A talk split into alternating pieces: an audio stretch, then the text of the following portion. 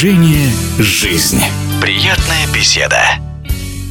Этот спортивный сезон получился довольно успешным для российского тенниса. Одна из тех, кто точно может занести год себе в актив, Анастасия Павлюченкова. Она добилась целого ряда достойных личных результатов и еще проявил себя блестящим командным игроком, взяв золото на Олимпиаде в миксте с Андреем Рублевым и победив на Кубке Билли Джин Кинг в составе женской сборной России.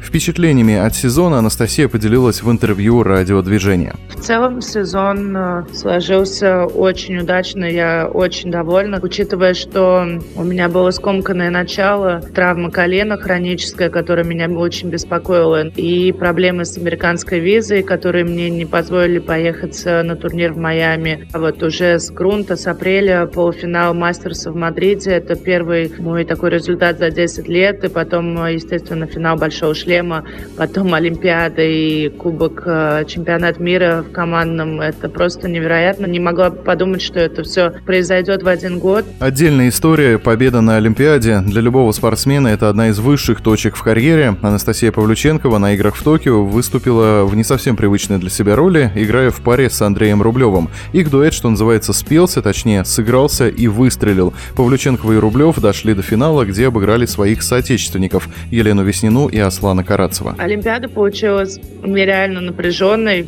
Мы до сих пор вспоминаем эти матчи с Андреем ну и шутим, и вспоминаем, что, наверное, такого напряжения, такого стресса мы, возможно, нигде не испытывали ни на одном из турниров, и, возможно, это никогда больше не повторится, я не знаю, потому что, наверное, для нас было это что-то новое играть в миксте. Было, конечно, немножко тяжелее, было что-то новое, но, мне кажется, я и Андрей, мы такие за компанию люди, э, ну, я точно, и мне это всегда интересно, и даже прикольно играть с кем-то, это веселее веселее.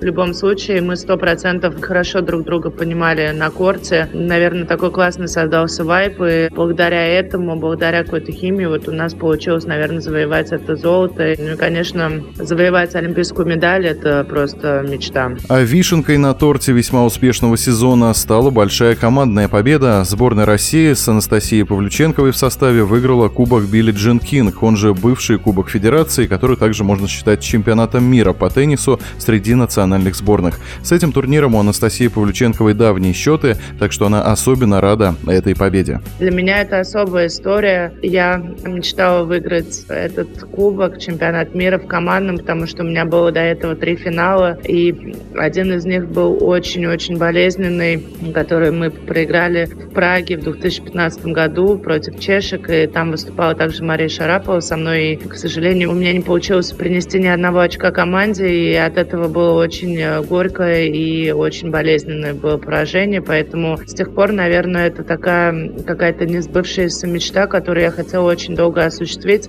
Всегда не просто, когда играешь в команде, как-то не всегда все от тебя зависит. Иногда где-то ты не приносишь да, очко, иногда кто-то другой, но в этом вся прелесть командных тоже вы играете все друг за друга.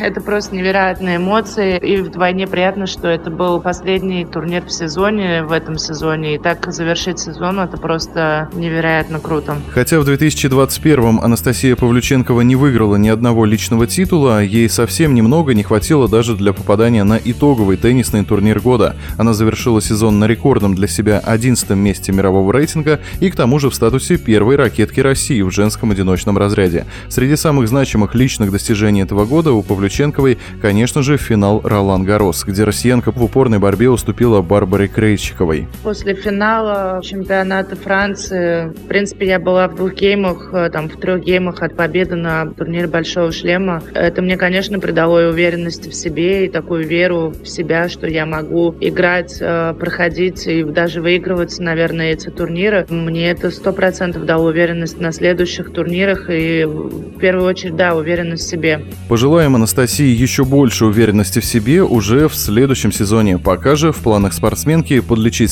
старые травмы, отдохнуть и с новыми силами стартовать уже в новом году. Напомню, итоги сезона мы подводили с российской теннисисткой, олимпийской чемпионкой в миксте Анастасией Павлюченковой.